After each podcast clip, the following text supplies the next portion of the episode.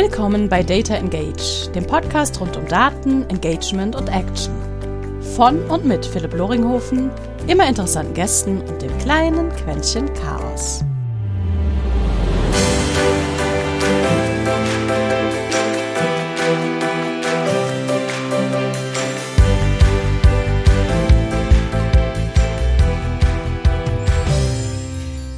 Und herzlich willkommen zu einer weiteren Episode eines kleinen Podcastes rund um Daten, Marketing, Sales und was man damit eigentlich alles für einen Schindluder oder manchmal auch Schwachsinn treiben kann.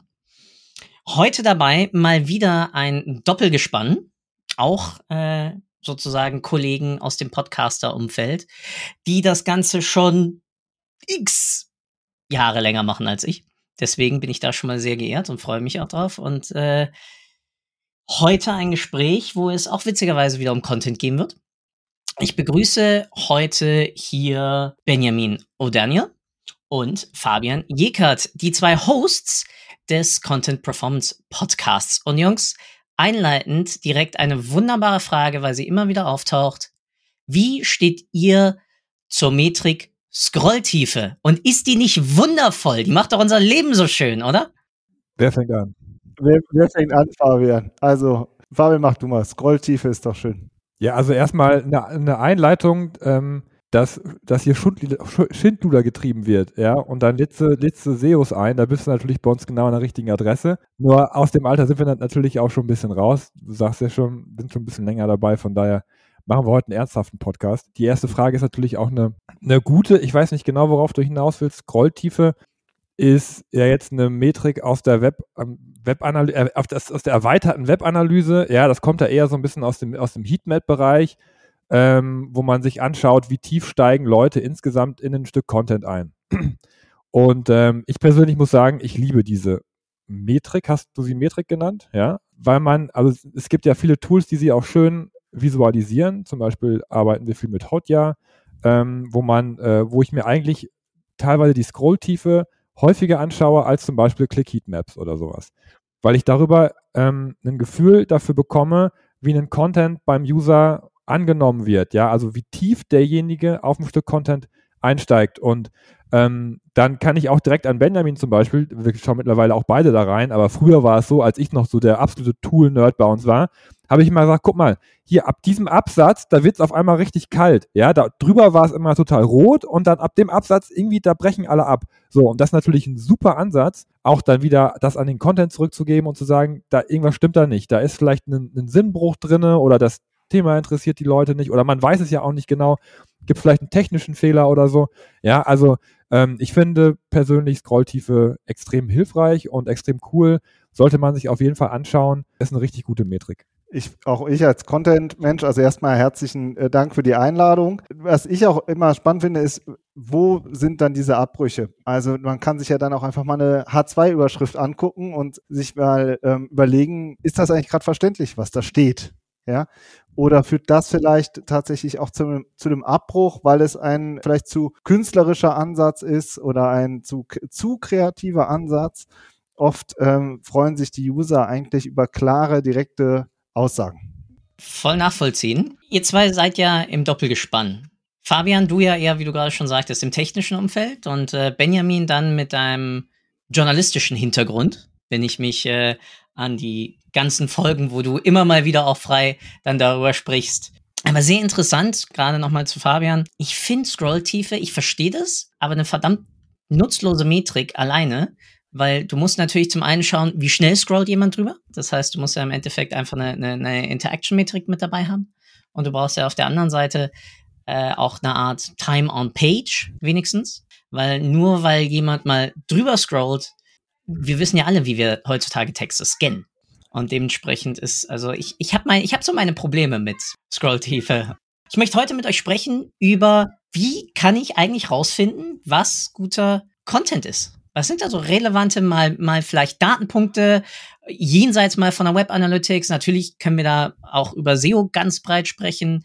Wir können uns anschauen, wie sieht es eigentlich funneltechnisch aus? Je nachdem, auf welchem Trust-Niveau ich mit dem Kunden spreche. Was sind eure grundlegendsten Metriken, die ihr euch anschaut, wenn ihr verstehen wollt, ist das eigentlich ein gutes Stück Inhalt auf der Seite? Ja, dann, das ist ja eine ziemlich große Frage. Also ich finde, das cleverste Tool hat jeder. Das sitzt hier oben, das ist der Kopf. Ja.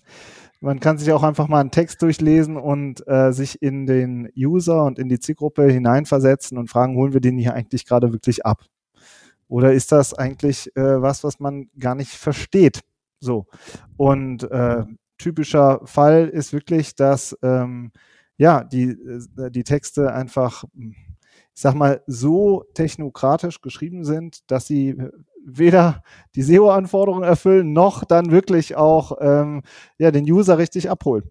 Also das ist, finde ich, schon alleine der erste Punkt und das kann man schon mal schon mal zur Diskussion stellen, fernab aller äh, Datenpunkte, wie du gesagt hast. Also du hast jetzt ein bisschen auf der Scrolltiefe rumgehauen, aber das wäre was, was ich tatsächlich trotzdem noch, noch mal in den Raum geworfen hätte. Also du hast natürlich vollkommen recht, man, es ist immer wichtig, dass man Daten so genau wie möglich misst und man muss auch das hinterfragen, mit dem man arbeitet.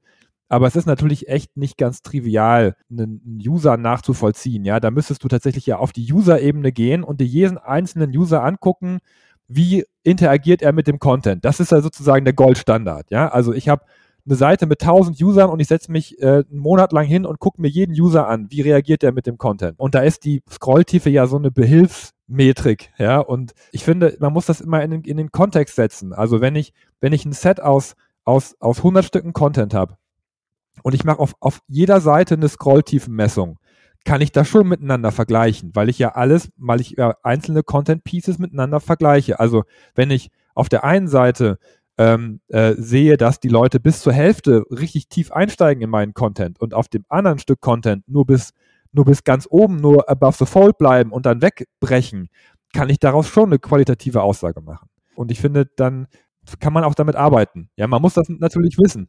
Ja, wir haben zum Beispiel auch das Phänomen, wir arbeiten auch viel mit Inhaltsverzeichnissen, weil wir ja sehr auch, auch oft empfehlen, ausführlichen Content zu machen. Ähm, und da kann man über die Scrolltiefenmessung feststellen, dass Seiten, auf denen ein Inhaltsverzeichnis drauf ist, dass die eine viel, viel tiefere Scrolltiefe haben, weil die Leute viel tiefer auch in den Content einsteigen können, weil sie oben ganz viele Impulse bekommen, was sie unten auf dem Content finden. Ja, wobei, wenn du kein Inhaltsverzeichnis hast, gebe ich dir vollkommen recht, ähm, dann ist man ja Ne, man ist schnell, man will irgendein Ergebnis haben und man, und man ist gehetzt und vor allem auch mobil und dann findet man direkt nicht, was man gesucht hat und ist direkt wieder weg. Ne? Also ich finde, man kann über so eine Scrolltiefenmessung im Kontext natürlich der, der, des Gesamtsets, was man testet, kann man sehr wohl auch Aussagen treffen und kann auch Aussagen darüber treffen, ob es nicht eventuell Content-Elemente und Funktionen gibt, die zum Beispiel sehr gut funktionieren für einen. Aus der Perspektive, ja, das, das, das kann ich nachvollziehen. haben, haben wir ihn.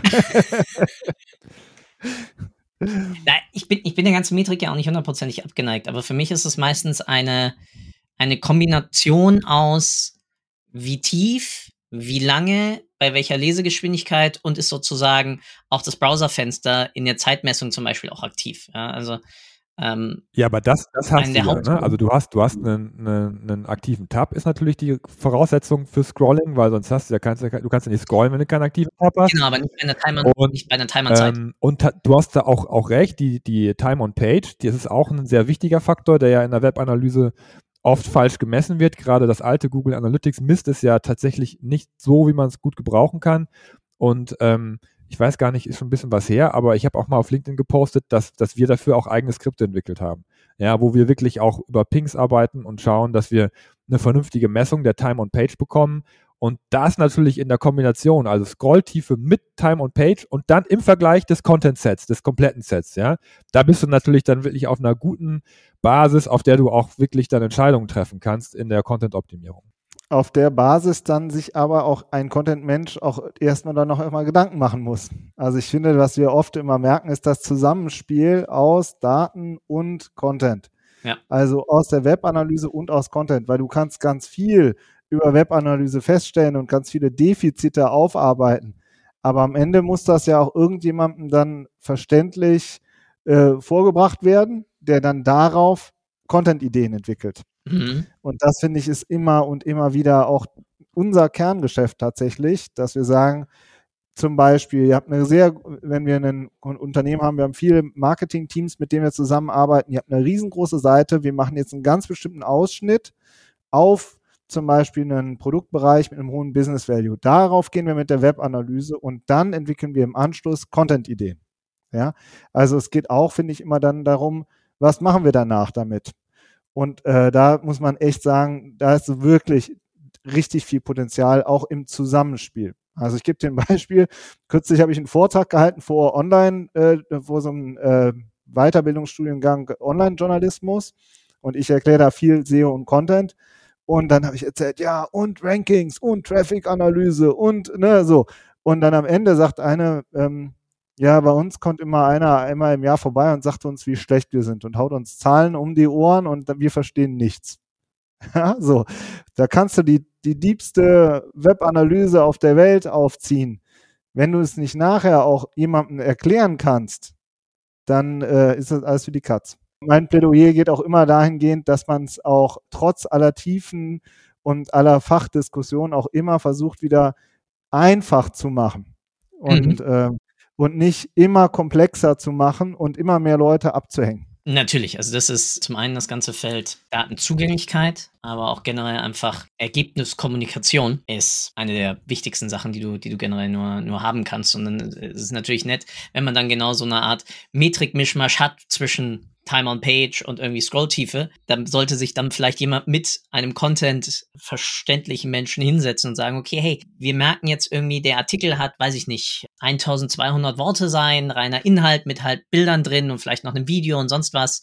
Durchschnittlich merken wir, der braucht irgendwie dafür zwölf Minuten, acht Minuten für alles. Und dann machen wir noch ein bisschen Scrolltiefe, rechnen wir mit rein und dann haben wir äh, funktioniert gut, schlecht und tralala. Und darüber kann ich ja zum einen einmal segmentieren, um auch zu verstehen, okay, wie engagiert setzen die sich eigentlich mit unserem Inhalt auseinander? Und auf der anderen Seite kriege ich natürlich auch, wie ist die Qualität des Inhaltes auf meiner Seite. Also ich kriege ja immer beide Perspektiven. Ich kriege ja, der Scherz ist ja, die sind ja miteinander ganz stark korreliert, weil nur wenn ich guten Inhalt habe, dann setzen sich die Leute auch damit auseinander aber auch nur, wenn ich Leute habe, die sich damit auseinandersetzen, kann ich aus den Daten auch die Rückschlüsse ziehen, um den Inhalt besser zu machen. Ist so ein bisschen, ich weiß nicht, Henne-Ei nicht wirklich, weil äh, ich kann ja wenigstens schon mal aus, ich kann ja schon mal grob dann wunderbar mit solchen netten Tools wie einem Phrase oder ähnlichen mir wenigstens mal anschauen, was rankt zum Beispiel Google irgendwie als sinnvollen Inhalt zu dann diesem Midtail Keyword-Set da drumherum um dann wenigstens ein bisschen mitzubekommen, okay, was beschreiben die, was beschreiben die nicht. Damit habe ich ja wenigstens schon mal eine,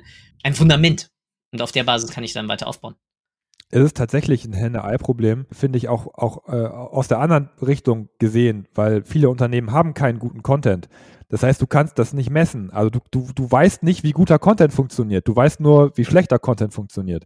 Ja, das heißt, du hast auch überhaupt keine Ansätze. Du machst eine, du machst eine Scrolltiefenmessung auf eine Seite, die überhaupt nicht lang ist. Ja, äh, dann das, das sagt dir ja nichts aus. Du hast, du hast ganz viele Nullaussagen in der Webanalyse, wenn du niemanden mit an Bord hast, der weiß, was guter Content ist. Also das, das hilft dir nichts. Du musst erstmal einen, einen ordentlichen Content aus dem Unternehmen heraus produzieren, musst ihn online stellen, musst da Traffic drauf lassen und musst das dann messen. Und dann musst du darüber wieder diskutieren im Team. Ja, aber du kannst nicht einfach nur eine Scrolltiefenmessung und eine Verweildauermessung auf einer Seite machen, die einfach schlecht ist, die keinen Traffic hat. Das sagt dir nichts. Ja, also ich finde schon, man muss, also man, man braucht die Content-Profis so früh wie möglich mit dabei. Ähm, und man muss sie auch erstmal ein Stück weit ihre Arbeit tun lassen, wie Benjamin ja schon sagt. Ne? Also es, man muss auch den Kopf erstmal anmachen und, und, äh, und arbeiten und produzieren und, und machen und dann auf der Basis des Contents, der da ist, dann auch seine Analysen fahren. Ja, wir sind jetzt direkt, finde ich auch, du bist direkt äh, in die äh, sozusagen fortgeschrittenen äh, Ecke reingesprungen mit der, mit der Scrolltiefe, weil tatsächlich muss man wirklich sagen, 80 Prozent der Unternehmen, mit denen wir zusammenarbeiten, da hakt es erstmal ganz vorne. An der SEO-Strategie, an der Keyword-Strategie, an den Content-Vorlagen, ähm, an den ähm, an den äh, sozusagen Content-Prozessen. Und wenn man dann den Content hat, so, dann geht's sozusagen in die Optimierungsrunde und da finde ich dies, äh, finde ich, äh, es ist sehr spannend. Ne? Also, aber es sind immer diese zwei, diese zwei Ebenen und die meisten, muss man tatsächlich sagen, die haben vorne noch gar kein richtiges Content-Portfolio oder Content-Set. Ob das jetzt Content ist, der auf SEO ausgerichtet ist oder eher Richtung Content-Marketing geht. Das kommt dann nochmal drauf an, aber da hapert es tatsächlich immer noch bei den meisten. Da, da will ich mal einhaken. Muss man heutzutage wirklich noch Content von, also habt ihr, kommt ihr noch Leute mit, die Content von SEO trennen? Ist das nicht heutzutage eher schon ein Hygienefaktor, einfach das nachhaltig und sinnvoll mitzudenken? Ja, mitzudenken, das ist dann wieder die äh, Königsdisziplin. Aber tatsächlich gibt es sehr viele Markenunternehmen und auch im B2B-Bereich, die ohne Ende Content machen, aber SEO gar nicht mitdenken. Also die machen super gute Case Studies, die haben ausgefeilte Landing Pages, die haben vielleicht auch Knowledge Bases, wo sie Sachen hinterlegen, aber das hat dann nicht unbedingt alles. Oder die haben ein Online-Magazin, ja, Print-Magazine, die sie dann Richtung Online versuchen zu transferieren. Wir haben eigentlich sehr viele Kunden, die tatsächlich viel Content machen, aber SEO als Fachdisziplin eben dann noch nicht richtig mitdenken. Und du sagst es, da dann halt sozusagen SEO noch mit den äh, bekannten Metriken noch mitzudenken, ja, und zu sagen, der Content kann eigentlich auch noch viel mehr leisten. Und das, was ihr erschaffen habt, wenn man das auf eine andere Art zusammensetzt, dann kann da, ist da noch viel mehr möglich. Das ist dann äh, oft ein Eye-Opener für die ähm, äh, für ja viele klassisch aufgestellte Markenunternehmen. Das Faszinierende dabei ist ja SEO Search an sich ist ja erstmal nichts anderes als der Interessensausdruck in eine, in eine Richtung gelenkt. So in diesem Fall jetzt mal über eine Suchmaschine. Auf der anderen Seite habe ich Interessenslenkung über Social Media hinzu, oh, das Thema interessiert mich, deswegen ja, setze ich mich damit auseinander. Äh, YouTube habe ich wiederum die Interessenslenkung hin zu Bild und dementsprechend auch Audio, also bewegt Bild. All das ist ja eigentlich immer eine Quelle, auch zur Content-Erstellung hinzuerkennen, okay, welchen Inhalt sollte ich erstellen, welchen Inhalt könnte ich erstellen und auch, wie kriege ich meinen eigenen Spin überhaupt auf dieses ganze Thema? Weil auch wir jetzt sprechen ja nicht über etwas, was brandneu ist, ja. Content Performance Analytics ist ja ist ja, das haben wir uns ja gerade nicht aus den Rippen geschnitten, sondern das Feld gibt's ja schon seit ja, einem Jahrzehnt würde ich jetzt nicht sagen, aber mal mindestens, also wir haben uns damals bei Tirendo, und das ist bei mir jetzt auch schon zehn Jahre rum, haben wir uns insgesamt holistisch dann um das ganze Thema auch irgendwie gekümmert. Ich finde das immer so faszinierend, dass man dann sagt, ja, aber um, über SEO mache ich mir jetzt keine Gedanken drum, weil wo kommen denn dann bei solchen Themen überhaupt die Inspirationen her? Ja, Benjamin, das ist deine, deine auch Baustelle, Inspiration. Es gibt viele Möglichkeiten. Man kann schon auch sehr viel äh, inspirierenden und guten Content schreiben, ganz ohne SEO. Also wenn man ein tiefes Kundenverständnis hat und eine, ein, wenn man mit dem Support redet oder mit den Fachabteilungen, ja, dann ist schon sehr, sehr viel Kundenverständnis oft da. Und äh, Inspiration ist schon da. Aber spannend ist halt, finde ich, auch immer in SEO, dass es eben eine nachweisbare Nachfrage ist. Ja, also oft ist es immer so, ähm, der Fabian, ich weiß, ich kenne den Fabian jetzt auch schon ewig, aber ich musste mich auch eine Zeit lang dran gewöhnen, dass er am Anfang immer gesagt hat, ja, das ist jetzt aber auch nur geraten. das ist Fabians Lieblingsspruch. Ja, weil wir, weil die Tools schon auch ganz schön was sagen. Ja, ob was viel oder wenig gesucht wird. Und bei den Formaten, das war jetzt nochmal ein anderer Punkt, das ist tatsächlich auch immer Teil einer richtigen SEO- und Content-Strategie, sich zu fragen, mit welchen Formaten müssen wir denn überhaupt angreifen? Ja, und es gibt ganze Bereiche, die sind extrem videolastig und dann ist Video natürlich auch das Content-Format, über das man viel mehr nachdenkt. Und daraus ergibt sich dann eben auch wieder die, ergeben sich die Content-Formate und die Content-Strategie. Aber Fabian, wenn du sagst, ist nur geraten, dann wie mache ich aus diesem ist nur geraten ein, ist wenigstens schon mal in, in irgendwelchen Zahlen am Interesse irgendwie hergeleitet. Also klar, wir haben den Google Search Console, wir können uns auf unsere klassischen SEO-Tools irgendwie von dem Sistrix über Mist, jetzt fallen mir keine anderen mehr ein. Mann, ist das gerade peinlich. SEO-Tools? Ja, genau. Search Metrics, äh, genau, SEMrush, genau, ja, ja. ja SEMrush, Ahrefs, etc., etc., etc., genau, ja. ähm, berufen. Aber wie mache ich eigentlich dann Interesse an einem Stück Inhalt messbar? Also ich, ich finde, es ist mehr als nur so ein bisschen Interesse messbar machen. Also wenn man, Benjamin sagt immer, hinter jeder Suchanfrage, hinter jeder, jedem Punkt Suchvolumen steckt ein Mensch. Ja, also wenn ich ein Keyword habe, was im Monat 100 Mal gesucht wird, dann sind das 100 Menschen im besten Fall, vielleicht nicht ganz, aber ne, die wirklich dieses Problem, diese, diese Suchanfrage bei Google reingetippt haben. Es ist halt ein, äh, grundsätzlich hast du ja auch gerade schon beschrieben, ein, Pull-Kanal. Ja, also es ist ein, äh, es, es besteht schon ein Bedarf, der wird geäußert über Keywords und ich als Unternehmen biete dafür Lösungen an in Form von Content, ja. Und, und, diese, und innerhalb dieser Keywords drücken sich dann die, die Menschen aus. Und ich kann sagen, das ist ein Keyword, was häufig nachgefragt wird, das ist ein Keyword, was ähm, wenig nachgefragt wird, das ist ein Keyword, was gar nicht nachgefragt wird. Das kommt auch manchmal vor, dass da irgendwer zu uns kommt und sagt, oh, ich kipp immer den und den Begriff ein und da stehen wir nicht gut äh, oder da stehen wir schon auf der Eins, das reicht doch, wir haben SEO doch schon gemacht und dann gebe ich das ins Tool und sage, ja, da sucht aber keiner nach. Ja, das heißt, es bringt dir letztendlich auch nichts. Das ist das eine. Und das andere, ähm, was mir dazu noch einfällt, ist natürlich die Frage nach der Intention. Also du kannst aus dem Begriff, der eingegeben wird, ja auch schon ablesen, was möchte denn derjenige? Ja, also ist er gerade dabei, sich breit zu informieren oder möchte, ist, ist er schon, ist er schon ein bisschen weiter auch im Funnel? Ne? Also und, und, und dahingehend sich dann zu überlegen, was brauche ich denn für einen Content, um jemanden zum Beispiel anzusprechen, der, der schon was kaufen will oder jemanden anzusprechen, der sich erstmal nur äh, darüber informieren möchte, wie etwas funktioniert. Ja, das sind ja zwei unterschiedliche Intentionen. Das heißt, es sind auch zwei ganz unterschiedliche Menschen oder Köpfe dahinter, die sich hinter so einem Keyword verstecken.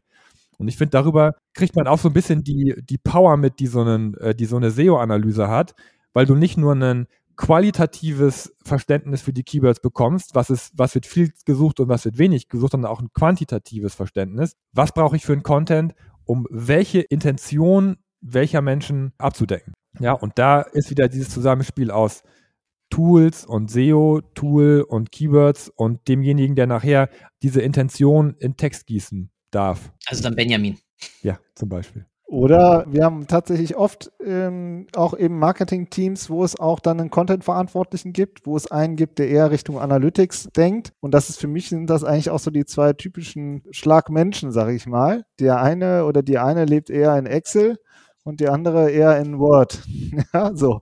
Also die einen sind einfach eher die Zahlenmenschen und arbeiten total gerne vormittags mit Excel-Tabellen und die anderen schreiben halt auf dem weißen Blatt Papier, auf dem leeren Word-Dokument den Content. Ja, und, ähm, und insofern stehen wir zwei halt auch tatsächlich auch für die zwei, die es in vielen Teams auch gibt. Das heißt aber auch, nochmal, um Fabian das aufzugreifen, ich kriege ja auch über eine, nennen wir sie Content Audit, SEO Audit oder wie auch immer, ja auch ein dann viel tiefer gehendes Verständnis über die eigentliche Customer Journey und wann mein möglicher Kunde, also meine Zielgruppe, dann auch in welcher Phase eigentlich wann der Kunde genau vor dieser Entscheidungsphase ist, gehe ich jetzt diesen Handel mit Dienstleister oder Angebot oder E-Commerce-Plattform genau diese roten Schuhe zu kaufen ein oder eben nicht. Und ich glaube, da ist es ganz, ganz spannend, sich darüber dann Gedanken zu machen, welche Suchtermini liegen eigentlich in welcher Phase genau dieser Identifikation mit der jeweiligen Herausforderung, mit dem Job, den diese Person irgendwie gerade erledigt haben möchte. Ja, absolut. Wir haben äh, mal vor einem Jahr ungefähr eine schöne Podcast-Folge gemacht, Customer Journey und SEO, ein Beispiel. Und da äh, habe ich mir damals ein Speedbike gekauft äh, für äh, sozusagen für zu Hause, so ein Trimmlichrad. Und, äh, und dann ist mir aufgefallen, als ich das dann tatsächlich die Kaufentscheidung getroffen habe, dass ich eigentlich jetzt in den letzten Tagen eine astreine Customer Journey hingelegt habe. Von der ersten Sache, was ist das überhaupt? Speedbike, Fahrrad für zu Hause, wie heißt das überhaupt, diese Produktkategorie? Dann äh, die verschiedenen Arten von Speedbikes miteinander verglichen, dann weiter in die Hersteller, dann in die Shops, dann in die Preise. Es ging immer weiter. Und dann habe ich, wie heißt es, ähm, haben wir, haben wir das nochmal ausgewertet und dazu tatsächlich auch eine Podcast-Folge gemacht, weil man daran eben auch gesehen hat, dass die unterschiedlichen, also die Hersteller von den Speedbikes mhm. waren überhaupt nicht sichtbar. Ja, die waren weg. Die, also die haben, die haben einfach kein, kein SEO und kein Content gemacht, aber einige Shops waren sehr stark und haben auch unterschiedliche Content-Formate auf unterschiedlichen Content-Formaten gearbeitet. Zum Beispiel hat man dann zwei Fahrräder miteinander verglichen ich weiß nicht, ich glaube, es war Speedbike, Ergo-Bike oder irgendwie sowas, ich weiß nicht, keine Ahnung, wie, weiß ich nicht mehr, ist schon ein Jahr her. Und dann war da zum Beispiel ein super spannender mhm. und sehr sachlicher Blogartikel, der diese verschiedenen Typen allgemein verglichen hat. Wenn du aber auf der Herstellerebene warst, dann bist du natürlich eher vielleicht oder auf der Preisebene bist du eher auf einer Kategorieseite oder auf einer Produktdetailseite. Also sieht man auch, dass sich die Customer Journey dann eben auch auf der Webseite abbildet. Ja, und, und, und Google hat die auch im Blick, ne? Also äh, Google antwortet je nach Suchanfrage mit unterschiedlichen Content-Formaten. Ja, wenn du, wenn du eine informationelle Suchanfrage stellst, kriegst du auch eher Blogartikel angezeigt, als wenn du eine Produktsuchanfrage machst. Ich meine, das ist für uns ja eigentlich auch normal, dass es so ist, aber das ist tatsächlich ja auch so gewollt, dass man dann eben auch Kategorieseiten und Jobseiten oder Produktseiten auch angezeigt bekommt.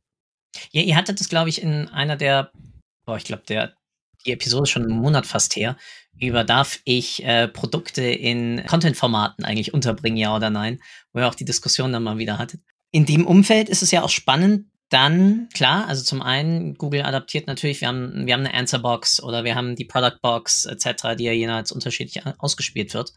Aber das Ganze dann auch on-site mitzunehmen und dann landen wir nämlich genau gerade von meiner der angesprochenen Episode. Das kann ich ja auch wiederum bisschen grob anhand der Suchtermini, also wenigstens im Paid, dann ja auch wiederum einbauen in die Struktur der Seite, weiß ich, dass sie mehr transaktionsorientiert ist. Ja, da lassen dann solche netten Sachen wie eine, wie eine Customer Data Plattform zum Beispiel grüßen, ja, weil ich natürlich über die vorhergehende Interaktion schon mitbekomme, der Nutzer hat schon sich die Seite angeschaut und mal die und jene. Und jetzt kommt er wieder. Und jetzt kann ich ja schon mal dann anfangen, zum Beispiel dynamisch Snippets über mein Produkt zu platzieren. Jenseits jemand, der zum ersten Mal kommt, da lasse ich das vielleicht erstmal raus und bombardiere ihm nur mit Mehrwertinhalten und vielleicht noch ganz großzügig dann einem White Paper oder irgendwas anderem, damit ich ihn wenigstens schon mal per E-Mail-Adresse irgendwie gecatcht habe. Also ich glaube, da kann man ziemlich viel einfach in einer dynamischen Content-Architektur machen, jetzt mal jenseits von, von SEO und sich auch überlegen, wie ich dann modular auf den Inhalt aufbauen kann.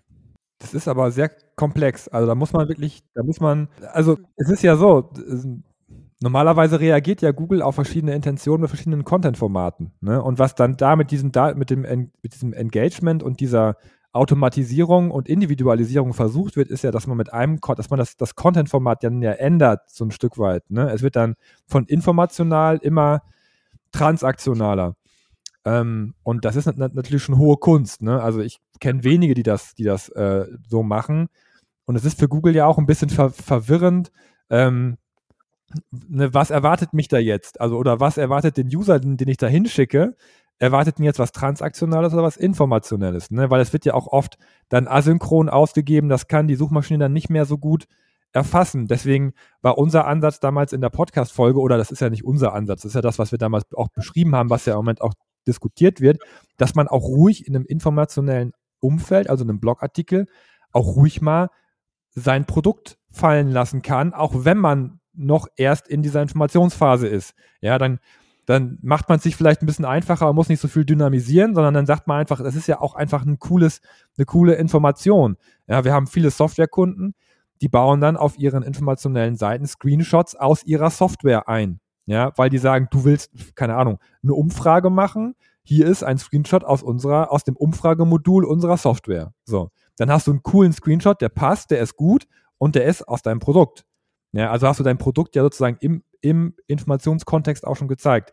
Also vielleicht ist es vielleicht so ein bisschen ein einfacherer Ansatz, als wenn man wirklich ähm, da dieses, äh, diese Magic noch äh, anschmeißt und guckt, war der schon da und was hat er sich alles schon angeguckt. Ich weiß, das gibt es alles.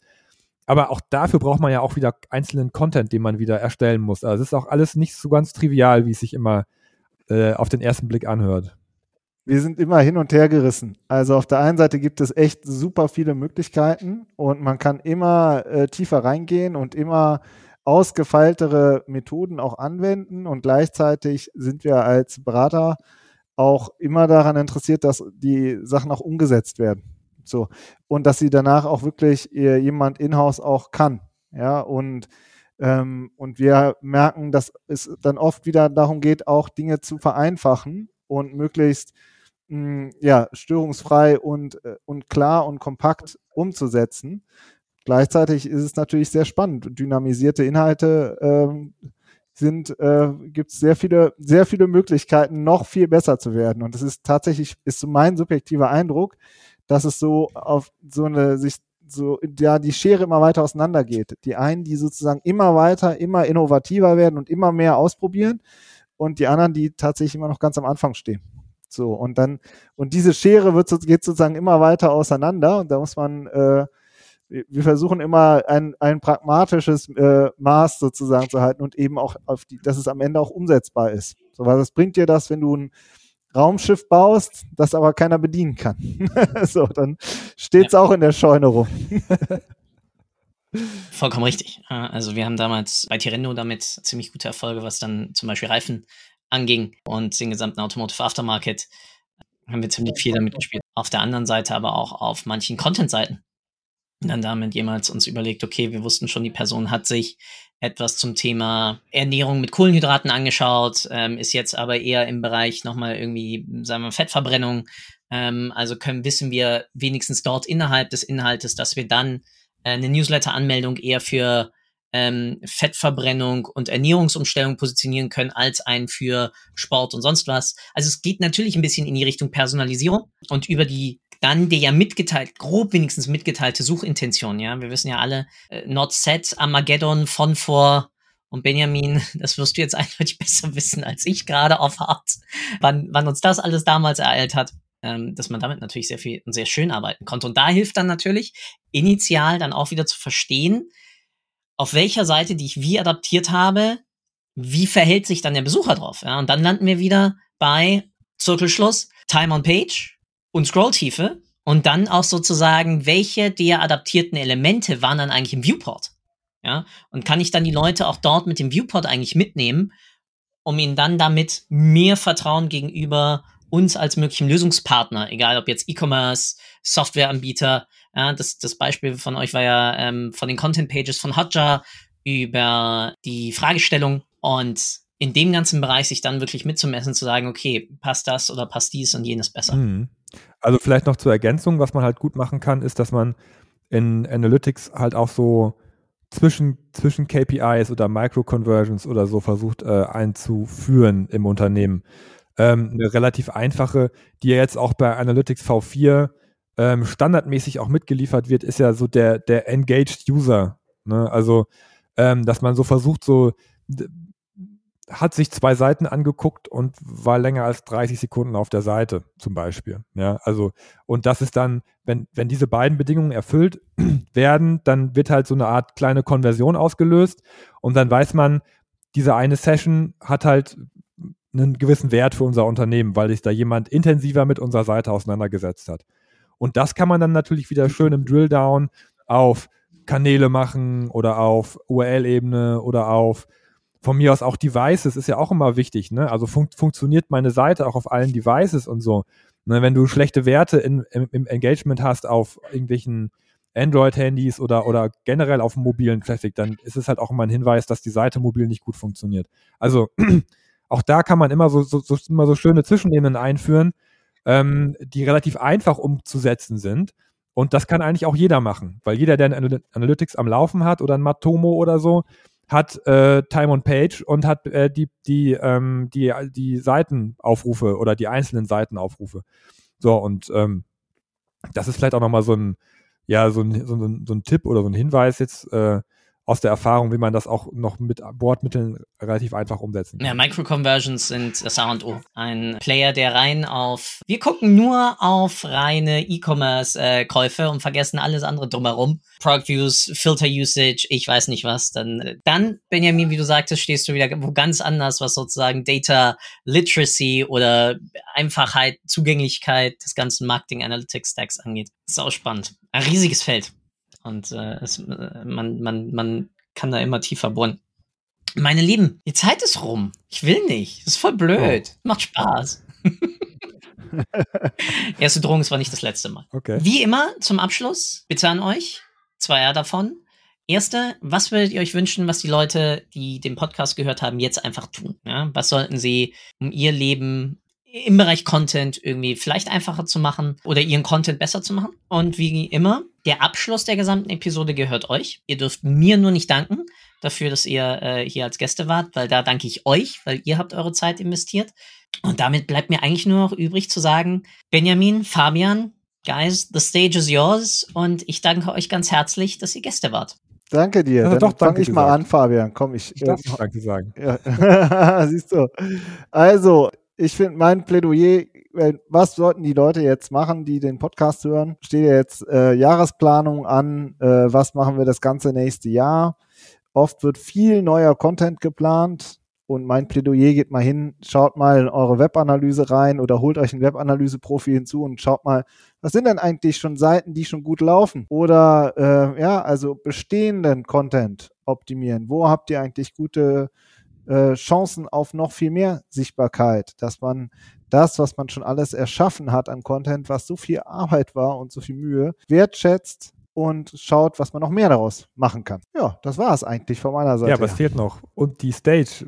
Also ich finde, ähm, was ihr auf jeden Fall machen könnt, von, von unserer Warte aus, worüber wir uns immer wahnsinnig freuen, ist, wenn der Philipp das dann nachher auf LinkedIn postet, die Folge, dass wir darunter richtig fleißig diskutieren. Wir freuen uns immer mega über Feedback grundsätzlich zu dem, was wir erzählen, aber auch, ne, der Philipp hat da so schön durch diese Sendung geführt, auch äh, zu eurer, eure Meinung zu Scrolltiefe, eure Meinung zu Pageviews und so weiter.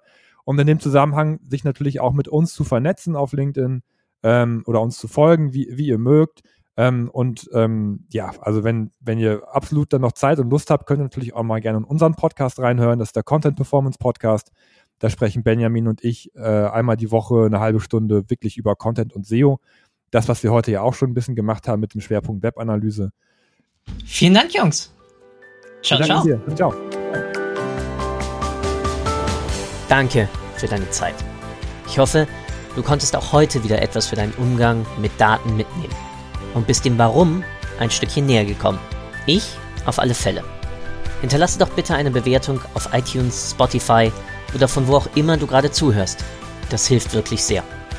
Bis zur nächsten Folge bei Data Engage. Dein Philipp.